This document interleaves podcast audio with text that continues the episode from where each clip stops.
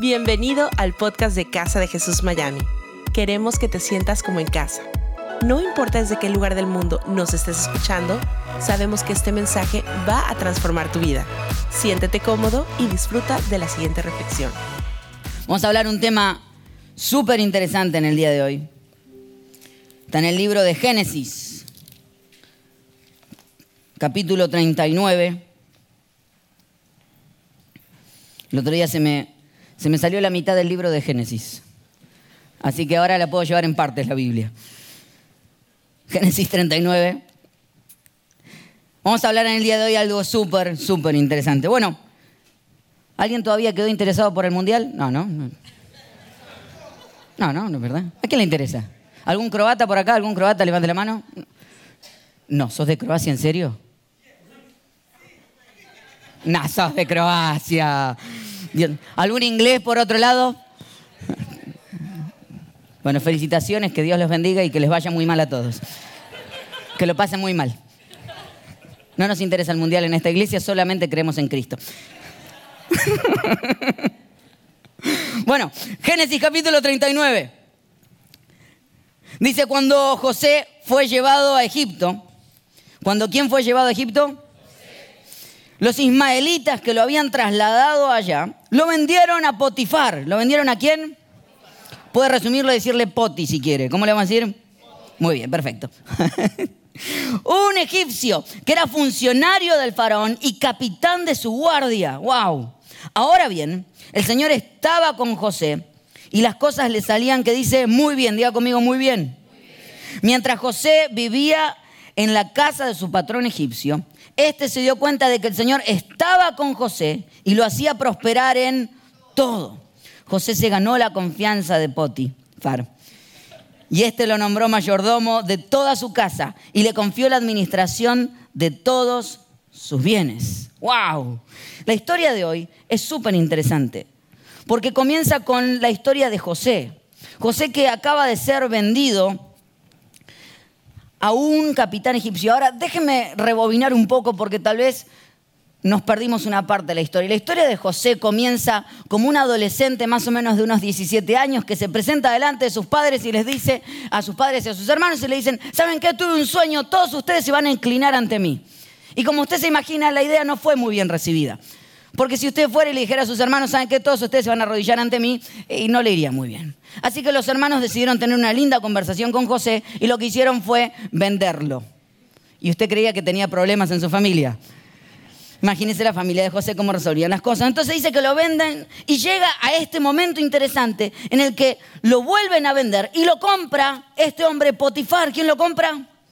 Entonces Potifar lo pone a cargo de su casa, lo pone a cargo, este hombre era encargado de toda la milicia del reino allí en Egipto, y lo pone a cargo y lo empieza, y este hombre empieza a limpiar y empieza a hacer que todo lugar se vea cada vez mejor, y lo empieza a cada vez ponerlo a cargo de más cosas, y dice que José empieza a ganarse el favor de esa casa. Ahora, dentro de las cosas que José tenía, dice que José era muy lindo, fornido, con muchos músculos. No sé si usted tiene un ejemplo ante sus ojos, el que pueda... No, ok, perfecto. Imagínense mucho músculo, el tipo caminando, José. De, hecho, creo que era de, aquellos que aprovechaban mientras limpiaban a hacer ejercicio. ¿sí? Agarraban la escoba y hacían. Mm". Entonces iba marcando sus músculos así, dice, voy a acomodar la copa. Y imagínense un músculo ahí, ¿no? Ahora, dice que mientras estaba todo eso, apareció la esposa de Potifar, diga conmigo, mmm. Entonces la esposa de Potifar lo mira y le vio bonito y le dijo, ah, acuéstate conmigo. Él se llamaba Poti y ella era la esposa de Potifar. Entonces, dice, entonces dice que siguió avanzando y él le dijo, no, no, jamás le haría esto a quien está por sobre mí. Pero por sobre todo jamás le haría esto a mi Dios. ¿No le encanta saber que hay personas que tienen los valores tan firmes que no necesitan saber de que alguien los está mirando para hacer las cosas correctas, sino que saber de que el Dios Todopoderoso te está mirando y aprueba tus pasos cada vez que los vives? Me encanta esa historia y la vida de José. Entonces dice que ella un día se cansó de insistir. Era la única mujer insistente que conocí en mi vida. Y ella insistió, insistió sobre la vida de José. Decía, dale, ven, acuéstate conmigo. Y le decía, no, no. Hasta que un día, diga conmigo, un día, lo vio solo. Hmm. Y dice que se le tiró encima y le sacó la ropa. Algunos teólogos creen que José tenía demasiada fuerza como para que ella le quitara la camiseta. Algunos creen que José se había quitado la camiseta. lo que fuera. Pero en algún momento se arrepintió y dijo, yo no le puedo hacer esto a mi señor. Y salió corriendo. En el medio de la corrida, ella no se quedó conforme y dijo, ah, si no te puedo tener, entonces te voy a castigar. Y empezó a gritar, quiso violarme quiso violarme. Desgraciada, mala ella, mala. Entonces, empezaba y le decía a la gente, me quiso violar, miren lo que me quiso hacer. Hasta que llama y llega Poti, le dice, ¿qué pasó? Me quisieron violar, no te puedo creer. Y cuenta la historia, que entonces vino ella, le contó a Potifar, Potifar se enojó con José y José terminó encerrado en la cárcel de los reyes. ¿Qué hizo mal José? Nada.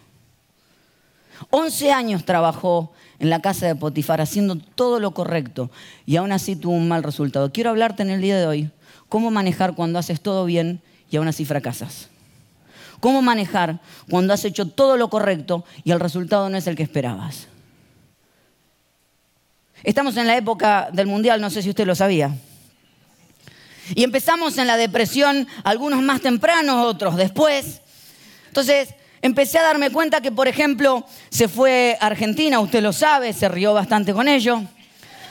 Y, después empezó a dar cuenta de que definitivamente hay 32 equipos en el Mundial. De los 32 solamente ha de ganar.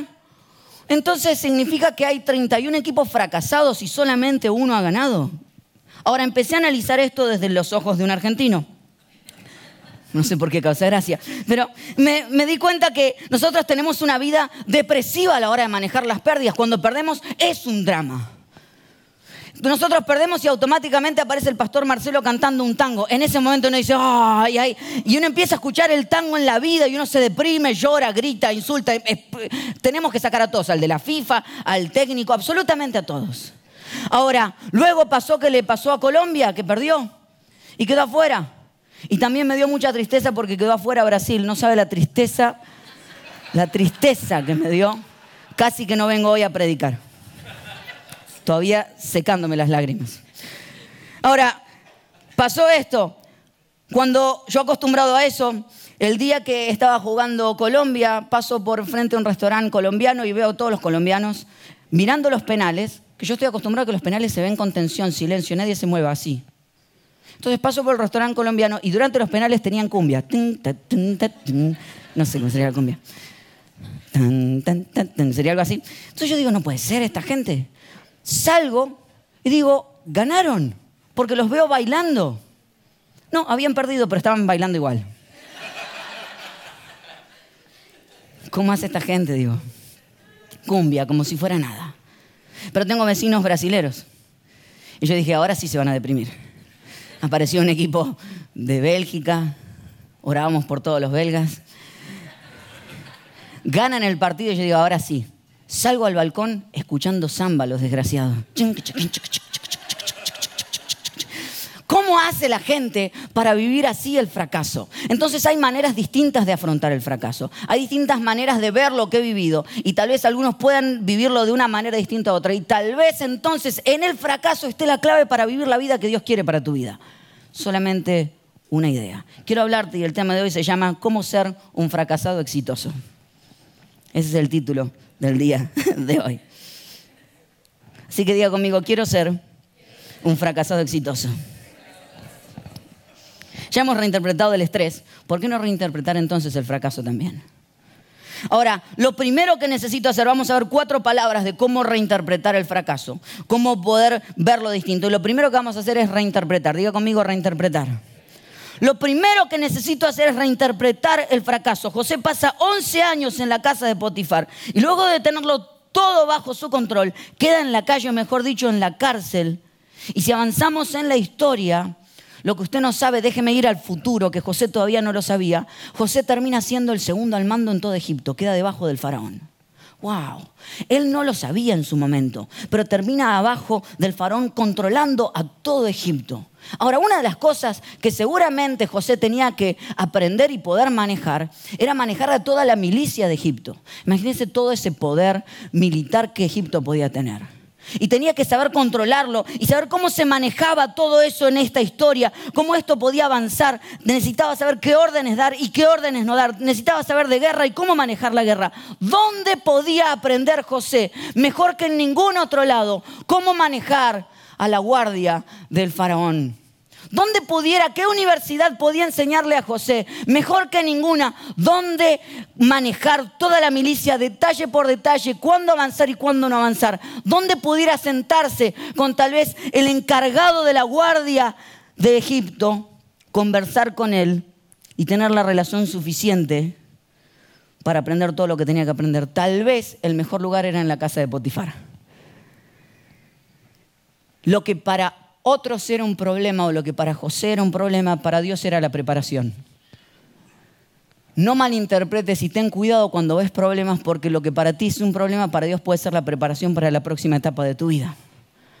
Ahora, si puedes reinterpretar lo que estás viviendo. José estaba en el lugar correcto, aprendiendo lo que iba a necesitar para vivir su próxima etapa de la vida. ¿Cómo iba a aprender si no era 11 años sentado con aquel que tenía claro todos los detalles de cómo mover a los militares en Egipto? De hecho, dice que después lo ponen en la cárcel del rey, en la cárcel del rey donde toda la política se movía, donde todos los chismosos llegaban ahí enojados para colmo con el rey o con el faraón. ¿Dónde aprender mejor la política que en la cárcel real? Entonces, ten cuidado porque muchas veces lo que tú estás llamando problema en realidad son preparación. ¿Perdí 11 años de mi vida? No, no, no, invertí 11 años de mi vida. Me pregunto qué pensaba José cuando corría huyendo de la esposa de Potifar. Me pregunto qué decía, perdí 11 años de mi vida, cuando en realidad lo que no se había dado cuenta era que había invertido 11 años de tu vida. Todo está en la decisión que tomes. Si estás dispuesto a aprender de tus fracasos, entonces no habrá sido una pérdida de tiempo, habría sido una inversión de tiempo. Si estás dispuesto a aprender de lo que para vos fue lo peor de tu vida, en vez de haber perdido 11 años de tu vida, habrás invertido 11 años de tu vida. Pero es una decisión que tú necesitas tomar. Quiero contarle la frase que dijo un gran fracasado, basquetbolista. En 26 ocasiones me han dejado el lanzamiento definitorio y fallé. He fallado 9.000 lanzamientos en mi carrera deportiva y he perdido casi 300 juegos. Un total fracasado. Michael Jordan. Ahora quiero contarle la frase completa. En 26 ocasiones me he dejado el lanzamiento definitorio y fallé. He fallado 9.000 lanzamientos en mi carrera deportiva, he perdido casi 300 juegos y esta es la razón de mi éxito, dijo Michael Jordan. Tus fracasos, tus errores, si los reinterpretas, pueden ser la clave de tu éxito futuro. Cada vez que fracasas estás más cerca del éxito. El camino al éxito está pavimentado de fracasos, por lo cual cada vez que fracases, si logras aprender e internalizar todo lo que has vivido, Dios puede utilizar absolutamente todo lo que estás haciendo para llevarte a la próxima etapa de tu vida. Pero eso depende de la decisión que tú tomes. ¿Cómo vas a vivir? Esa es mi pregunta, porque siempre tendrás la capacidad de decidir cómo vivir y cómo experimentar las cosas siempre tendrás la capacidad de reinterpretar tu vida. Me encanta hablar con los padres de niños con capacidades especiales, porque cuando tú hablas con ellos, tú les preguntas, ¿cómo haces para soportar tantas circunstancias? Y ellos dicen, yo no soporto nada, yo disfruto cada día de mi vida. Y no soy, él no es el que aprende de mí, soy yo quien aprende de él. Hay que tener muy clara la opción de lo que significa vivir este tipo de vida, que lo que la vida te presenta tú puedes tomarlo como una como un gran desafío a vivir, que cualquier obstáculo se puede transformar en un desafío para aprender y vivir una vida con respecto a lo que Dios te soñó a vivir, pero lo que necesitas es reinterpretar las cosas. Siempre tienes la oportunidad de decidir, es una opción. Nadie como el ser humano tiene la oportunidad de recontar las historias. ¿Quién contará la historia de tu fracaso o de tu vida? ¿Aquel que te dañó? ¿Dejarás que la esposa de Potifar cuente lo que te hizo? Y determine la vida que vivas. Serás como aquellos que lo único que cuentan es lo que le hicieron en el pasado y cómo se quedaron estancados allí. O tendrás capacidad de volver a contar la historia de tu vida y reinterpretarla y revivirla y vivirla de una mejor manera. ¿Sabes? El ser humano es el único que tiene la capacidad de recontar las historias. Hace muchos años atrás Íbamos con un grupo de amigos, veníamos, era bien tarde en la noche, veníamos por, por un expressway, veníamos manejando, era muy tarde, teníamos muchísimo sueño y llovía demasiado. Y recuerdo que éramos cuatro carros y lo que íbamos haciendo era tratar de mantenernos despiertos. Y les juro, uno iba adelante, el otro se ponía atrás y empezamos a gritar, ¡eh, despierta! Y el otro estaba así. Y de repente recuerdo ver a Gerson, un amigo mío, él manejaba con el, con el asiento acostado del todo. Entonces de repente miro y veo solamente dos brazos manejando el carro, no veo la cara. Me asusté, empecé a gritar, Gerson, Gerson. Y de repente veo que se levanta así. Al, mismo momento del otro lado había uno que sacaba la mano, se mojaba la cara y decía, estoy bien, estoy bien. Para colmo, en ese momento todavía el celular salía caro, no se podía llamar el uno al otro. Fue uno de los momentos tal vez más tensos de mi vida. Pero, terminado ese día, cada vez que nos juntamos con esos mismos amigos y nos ponemos a contar esa historia, nos matamos de risa recordando lo que fue esa noche, que fue muy tensa para nosotros. ¿Te das cuenta que los tiempos más difíciles de tu vida cuando los vuelves a contar son los más graciosos? Y cuando los vuelves a contar, te aseguras de que los momentos más difíciles los exageras un poquito. ¿Por qué? Porque lo hace más gracioso. Y no lo, no lo pasarías de por sí. No, no, quiero tenerlo, quiero contarlo porque lo hace aún más gracioso. El ser humano es el único que tiene la capacidad de volver a contar su historia. ¿Cómo vas a contar la historia de tu vida? ¿Cómo vas a contar la historia de tus fracasos? ¿Habrán sido el momento en el que te limitaste y terminaste? ¿O será el momento en el que Dios empezó a hacer algo? ¿Habrá sido el momento donde terminó y pusiste un punto final? ¿O fue donde Dios puso una coma y quiso empezar una historia nueva en tu vida? La pregunta es cómo vas a escribir la próxima etapa de tu vida basada en el fracaso de ayer. Entonces lo primero es reinterpretar el fracaso. Digo conmigo, reinterpretar el fracaso. ¿Quién va a contar tu historia? ¿Quién la va a contar? No solamente es reinterpretar, sino ahora pasarnos a la segunda palabra que es reinvéntate. Diga conmigo reinvéntate. Entonces, reinterpretar, diga conmigo reinterpretar, reinventar. Versículo 19. Cuando el patrón de José escuchó de los labios de su mujer cómo la había tratado el esclavo, se enfureció y mandó que echaran a José en la cárcel donde estaban los presos del rey. Pero aún en la cárcel, el Señor diga conmigo, pero aún en la cárcel, me encanta eso.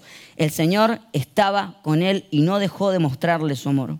Hizo que se ganara la confianza del guardia de la cárcel, el cual puso a José a cargo de todos los prisioneros y de todo lo que allí se hacía. Como el Señor estaba con José y hacía prosperar todo lo que le hacía, el guardia de la cárcel no se preocupaba de nada de lo que dejaba en sus manos. José pasó de estar como esclavo en la casa de Potifar a estar preso en la cárcel del rey y se readaptó. Volvió a entender que la única constante en su vida era él y la compañía de Dios. Me encanta esa frase cuando dice, pero en la cárcel, porque en el momento de la cárcel lo que sintió fue la compañía de Dios. Hay veces que interpretamos que error, problema significa que Dios no está conmigo, pero tal vez en el medio de tus problemas Dios está trabajando contigo, no significa que está lejos de ti. Wow. La única constante en la vida de José era la compañía de Dios y él mismo. Y él entendía que se podía readaptar a donde fuera que fuera.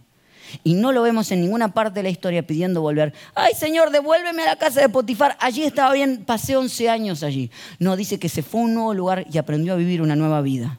Aprendió a escribir las cosas de vuelta. Eh, José nunca pidió volver a los lugares de donde salió. Son los fracasos los que te sacan a veces de los lugares de comodidad en tu vida. Pero por favor no pidas volver a ellos. Si Dios te sacó de allí, no es para que vuelvas, es para que avances. Hace algunos años, hace unos días atrás, perdón, estaba hablando con mi sobrinito, él tiene ocho años y lo vi preocupado. Y le pregunté, le dije, ¿qué te pasa? Me dice, estoy muy preocupado. Ocho años, ¿no? Le dije, ¿cuál es tu preocupación? Me dice, viene tercer grado. Y dice, y he hablado con otros compañeros He hablado con otros que han estado en tercer grado y dicen que es muy difícil. Ella está haciendo sus investigaciones previas de lo que va a ser tercer grado. digo, wow. ¿Y qué vas a hacer? No, dice, bueno, lo enfrentaré. Lo enfrentaré, me dice, desgraciado. Ahora, uno hoy le da gracia, porque uno ya sabe que la vida va avanzando y que hay cosas más difíciles que el tercer grado. Uno va avanzando en los años y uno se da cuenta cuando llega a la universidad que el examen final por el cual decías, de aquí depende mi vida, que pasaste ese examen y tuviste que darte cuenta que tenías que trabajar. Ah. Entonces uno vuelve a darse cuenta que año tras año los desafíos son nuevos. Esa es la vida. Déjame darte una buena noticia. La realidad o una mala noticia tal vez. La realidad es que los problemas no se terminan, cada vez son más grandes, pero lo mejor es que el mismo es el que te acompaña en los problemas pequeños y en los problemas grandes, que es nuestro Dios. En el problema pequeño ha de estar, cuando hayas de avanzar a tercer grado ha de estar, pero cuando hayas de estar en tus problemas más difíciles, Dios ha de estar allí también. Él es la constante en el medio de tus problemas. Ahora, el problema no es que mi sobrino esté preocupado por su tercer grado. El problema sería si dentro de 10 años vuelvo a hablar con él y él sigue preocupado por tercer grado. Es ya tendrías que estar preocupado por otras cosas. Pero hay gente que se queda obligadamente en sus problemas estancado. Y uno vuelve a hablar con ellos y siguen preocupados en su tercer grado, en su fracaso de ayer. No por lo que hice allí. Esa fue una prueba, un momento. Pero José no pidió volver. José entendió que esa prueba había terminado y que el mismo Dios que había estado ayer iba a estar hoy e iba a estar mañana. Y se readaptó. Tienes la capacidad de reinventarte. Reinventar tu vida. Quienes superan son quienes se adaptan. Quienes entienden las nuevas etapas de la vida y las viven de una mejor manera. El problema es quien fracasa siempre en lo mismo, porque se queda siempre en lo mismo, porque no entendió que esa etapa estaba terminada. José entendió que esa etapa estaba terminada y en vez de por un error tirar todo y decir Dios ya no cuenta conmigo, dijo esto sigue para adelante. ¿Conoce a aquellos que hacen dieta? ¿Conoce alguno que hace dieta alguna vez? Le voy a contar algo. A los que hacemos dieta y no nos gusta hacer dieta, porque no sé a quién le gusta hacer dieta, por favor, que no levante nadie la mano. Ahora, la realidad es que nos pasa algo. Uno empieza la dieta, la empezás el lunes, porque las dietas empiezan los lunes. Entonces, la empezás el lunes y a la tarde te agarra esa cuestión como decir, ah, mi cuerpo me está pidiendo algo, un alfajor, definitivamente. Entonces uno dice, me voy a comer ese alfajor.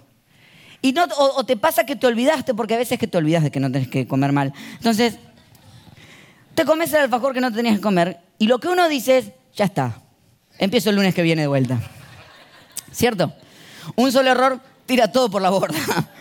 Ahora, el problema es que los pantalones no dicen ni opinan lo mismo. La semana que viene no será lo mismo que esta semana. Y no es lo mismo un alfajor que una vida semana, una semana completa de alfajores. Pero hay personas que en vez de reinventarse ante sus fracasos, mueren en el primer alfajor de la semana. Y que por un error quieren volver atrás, tirar todo y volver a empezar. La clave está en saber manejar los fracasos y reinventarte ante ellos. Me puso a pensar la gente que es taxista y que empezó a generar su pequeña empresa y el padre se lo pasó al hijo y le dijo, ¿sabes qué hijo? Esta es la empresa de nuestra vida, esta es la que sostiene a toda nuestra familia. Y ese se lo pasó al otro y el otro se lo pasó al otro. Y un día apareció Uber, ¿lo conoce? Y que en el momento en que apareció Uber, todos aquellos que hacían taxi empezaron a sufrir económicamente. Cada vez que hay una dificultad y un problema y un fracaso, se abre una nueva oportunidad. Pero solamente sobreviven aquellos que aprenden de los fracasos y se reinventan para una nueva etapa. Cada vez que veas algo puedes quedarte quejándote por lo que ya no tienes o ver la nueva oportunidad de lo que se puede abrir. Eso depende de cuál sea tu oportunidad y tu decisión con respecto a lo que tienes frente dentro de los próximos 5 a 10 años. 11 millones de trabajos serán perdidos por culpa de la tecnología, pero a la vez 4 billones de personas entrarán al mundo del Internet. Así como hay mucho que se pierde, hay mucho que se gana. ¿De qué lado estarás tú? Reinvéntate, ten la capacidad de entender de que tu cuerpo y tu vida tienen la capacidad de volver a vivir y volver a estudiar una vida nueva. No has terminado lo que Dios quiere que entiendas que puedes volver a empezar. José podía entender que las etapas podían terminar en su vida, pero la compañía de Dios no. Tu tarea cambia, pero el plan de Dios no cambia. Tu tarea puede cambiar hoy, pero el plan de Dios en tu vida no cambia. Tienes siempre la capacidad de reinventarte y ser alguien nuevo. ¿Sabías que cada 10 años todas tus células cambian? Cada 10 años todas tus células murieron y tienes nuevas células, pero sigues siendo la misma persona. Si cada 10 años todas tus células cambian y eres una nueva persona, ¿por qué sigues haciendo lo mismo que ayer? Si cada 10 años tienes la oportunidad de reinventarte, tu cuerpo mismo se reinventa una y otra vez. Entonces no mueras en lo mismo. No mueras en el fracaso de ayer. Reinvéntate. Digo conmigo, reinterpretar y reinventar. Tercer punto, rechaza el miedo al fracaso. Digo conmigo, rechaza. José se adaptó al nuevo rol y siguió intentando. Porque para seguir avanzando necesitas seguir intentando. Uno de los miedos más tontos es el del miedo al fracaso. Nos explicaron y nos dijeron, ¿sabes qué? En la vida no tienes que fracasar nunca. Y eso es un error. Cuanto más fracasos, más cerca estás del éxito. Porque no has de aprender si no fracasas. Pero si no le pierdes el miedo al fracaso, entonces nunca podrás vivir lo que Dios tiene para tu vida. Samuel Beckett dijo, fracasa, fracasa de nuevo, fracasa mejor. Hay que perderle el miedo a lo que fracasamos. Hay que perderle el miedo a seguir intentando. ¿Qué pasaba si José ante su fracaso decía, ¿sabes qué Dios? Esto se terminó. Se perdía todo lo que estaba por delante. El problema es que por delante hay más oportunidades de fracaso y nada más. Pero solamente la vida está reservada para aquellos que estén dispuestos a seguir fracasando. Hay un hombre que inventó la terapia del, rechazo. De hecho, hay una página que lo establece. Y estableció lo que se llaman 100 días de rechazo. Muy loco. Lo que hizo fue, durante 100 días, buscar ser rechazado. Literal. Entonces, buscó 100 cosas, una por día, en la cual se filmó una por día, para ser rechazado de alguna manera. Alguna de las ideas que pidió, por ejemplo, dijo pedirle 100 dólares a un extraño. Entonces dice que fue a, un compañero de la oficina al que nunca le había hablado, le tocó el hombre y le dijo, ¿me das 100 dólares, por favor? Y el otro le dijo, no. Bueno, y se fue. Dice que trató de enviarle cosas a Santa Claus por medio de FedEx. Pedir un refil de hamburguesas. Y es verdad, usted si lo busca en internet lo encuentra. Y cortarse el pelo en una empresa que corta pelo para perros. Solamente cuatro de las 100 que hizo. Dice que, aunque parezca una estupidez, cuando le perdió el miedo al rechazo se hizo invencible. Cuando ya no tenía miedo de ser rechazado, seguía intentando y aprendió que si se sostenía y preguntaba por qué, aún las cosas más locas se las dejaban hacer. Dice que un día se presentó y dijo, quiero dar clase en un college, quiero dar clase en una universidad. Y se le presentó un profesor y le dice, quiero dar clase. Dijo, no, estás loco. Siguió insistiendo, siguió insistiendo hasta que pudo dar clase. ¿Sabes de qué dio clase? Cómo superar 100 días de rechazo. Es genial. Porque cuando le pierdes el miedo al fracaso y al rechazo te vuelves invencible en las manos de Dios. Porque cuando pierdes el miedo a fracasar otra vez, te vuelves en alguien que está dispuesto a seguir viviendo la vida que Dios te llamó a vivir. Y quiero instalar una, una frase en tu cabeza. ¿Y si fracasas, qué? ¿Y si fracasas, qué? Y si fracasas intentando, ¿qué pasa? Vuelves a intentarlo. No, y si fracaso, mi familia, porque tengo una familia que sostener. Si fracasas y tienes una familia que sostener, lo que tu familia entenderá es que tiene un padre o una madre que decidió darlo todo por no morir en el mismo lugar y vivirán contigo el sostén de Dios aún en los tiempos más difíciles. Y si fracasas, ¿qué? ¿Qué tan grave es? Si te has levantado, tú estás aquí porque fracasaste alguna vez y lo superaste, o no es así. Entonces, si estás aquí, tienes que perderle el miedo porque te trajo aquí el fracaso de ayer.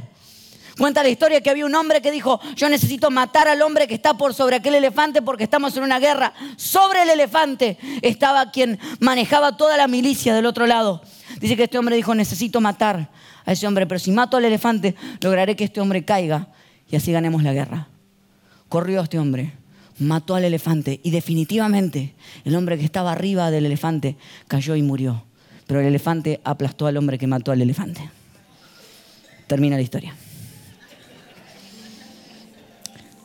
¿Qué quiere decir esto? Siempre hay una posibilidad de que se te caiga un elefante en la cabeza. Siempre.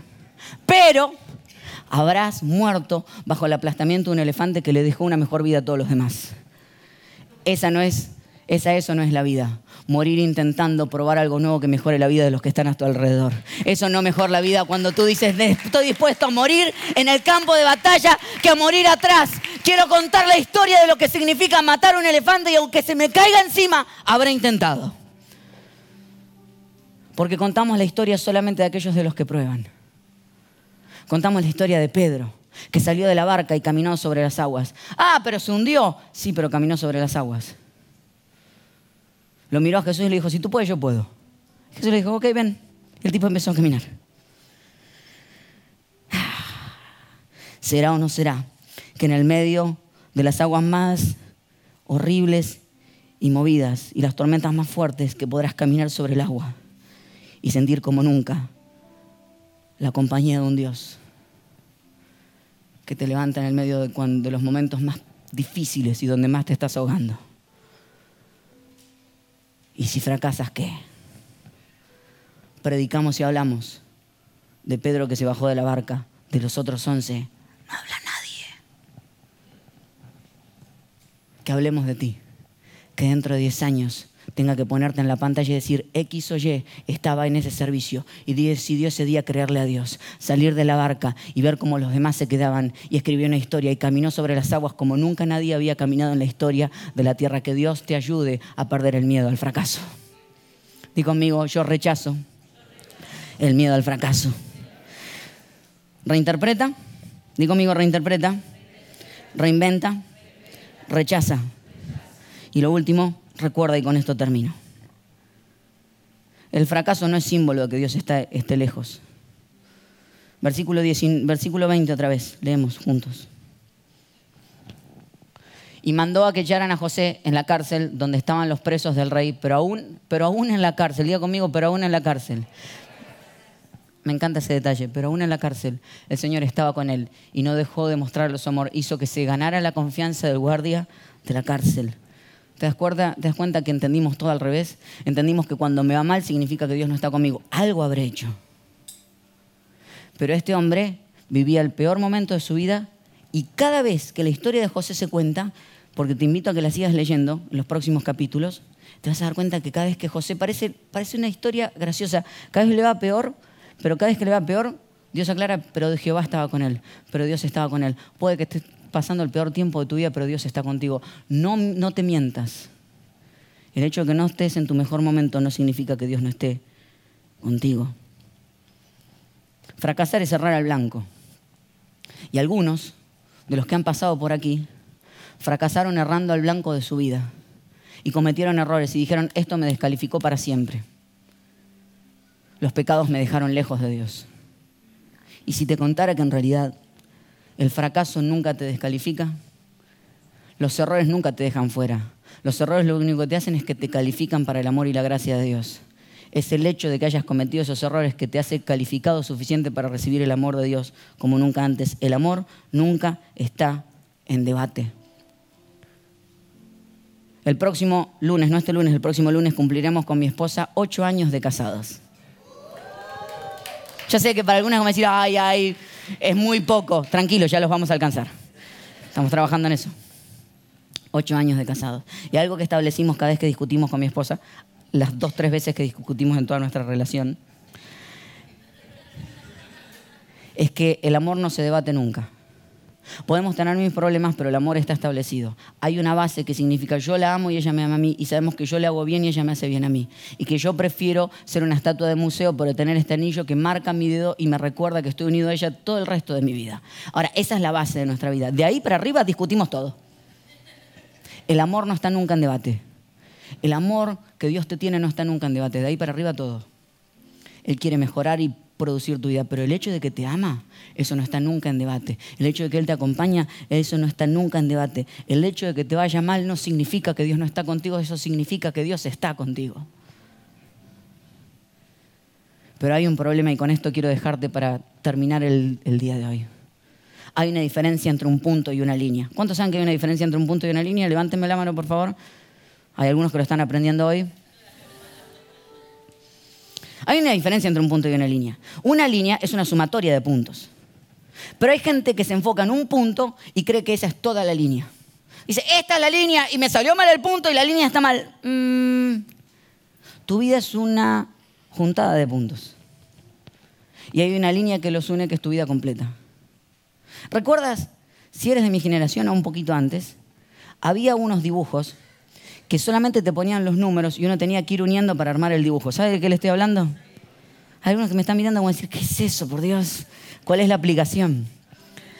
Era básicamente un, sinfín de puntos y uno los iba uniendo. El 1 iba al 2, del 2 iba al 3, del 3 iba al 4. Y al final de la historia uno veía una imagen formada completa. Pero cuando estabas uniendo punto por punto no entendías nada. Porque los puntos se unen para adelante pero se entienden para atrás. Es igual que la vida. Se vive para adelante y se entiende para atrás. No hay manera que puedas entender lo que estás viviendo hoy, pero necesitas seguir uniendo puntos y no enfocarte en un solo punto y querer decir, ¡ay, mi vida es un fracaso! No, es un solo punto. Si sigues dibujando verás la gran obra de arte que que Dios está creando en tu vida en el día de hoy. Pero no te enfoques en un punto, sigue uniendo. Para adelante, uniendo, interpreta para atrás. Hoy qué hago? Hoy vivo, mañana entiendo. Hoy vivo, mañana entiendo. Sigo uniendo puntos, porque a eso me llamó Dios. Vivir hacia adelante, entender hacia atrás. No te pierdas la vida por un mal punto, por un fracaso. Es la unión de los fracasos y la unión de los puntos que arman la gran obra de arte que Dios está escribiendo en tu vida. Señor, te damos gracias en este día, porque tú estás aquí. Oro, mi Dios, por aquellos que en el día de hoy vinieron aquí sintiéndose fracasados. Y lo que no se dieron cuenta es que el fracaso no era el final, sino era una coma en la gran historia que tú estabas escribiendo en la vida de ellos. Oro por aquellos que necesitan reinterpretar lo que vivieron y hoy entendieron que no perdieron su tiempo, que lo invirtieron, que están aprendiendo. Oro por aquellos, mi Dios, que necesitan entender de que pueden reinventarse, que la vida no se terminó, que ni siquiera a los 80 o 90 años la vida se termina, eso se reinventa, siempre hay algo que tú estás escribiendo en nosotros, lo mejor todavía está por venir y lo creemos. Ah, Señor, oro por aquellos que necesitan rechazar el miedo al fracaso, porque fracasaron ayer tan doloroso que se quedaron en el camino y perdieron de vista todo lo que había por delante. Y oro por aquellos que se han sentido solos. Declaro sobre tu vida que en el día de hoy das una nueva interpretación a todos tus fracasos. Le pierdes el miedo a ellos. Aprendes a fracasar aún mejor. Entiendes que Dios te está entrenando y preparando y que tus problemas son solamente preparación. Oro sobre tu vida y declaro que en el día de hoy aprendes que en el medio de tus fracasos, en el medio de tus situaciones más difíciles, es donde más verás la presencia de Dios. Lo declaro hoy en el nombre de Jesús. Amén. Y amén. Dale un fuerte aplauso a Dios en el día de hoy. Gracias por habernos acompañado en esta enseñanza de Casa de Jesús. Sabemos que te ha sido de mucha ayuda y seguro también lo podrás hacer para tus amigos y familia. Así que te invitamos a que lo compartas en tus redes sociales y a que nos dejes tu comentario en iTunes. Para más información de nuestras actividades o para conocer más de nuestra iglesia, puedes ingresar a casadejesús.com y seguirnos en nuestras redes sociales. Antes de despedirnos queremos declarar bendición sobre tu vida. Que el Señor te bendiga y te guarde que Él haga resplandecer su rostro sobre ti, que tenga de ti y de nosotros misericordia, y que ponga en tu vida paz.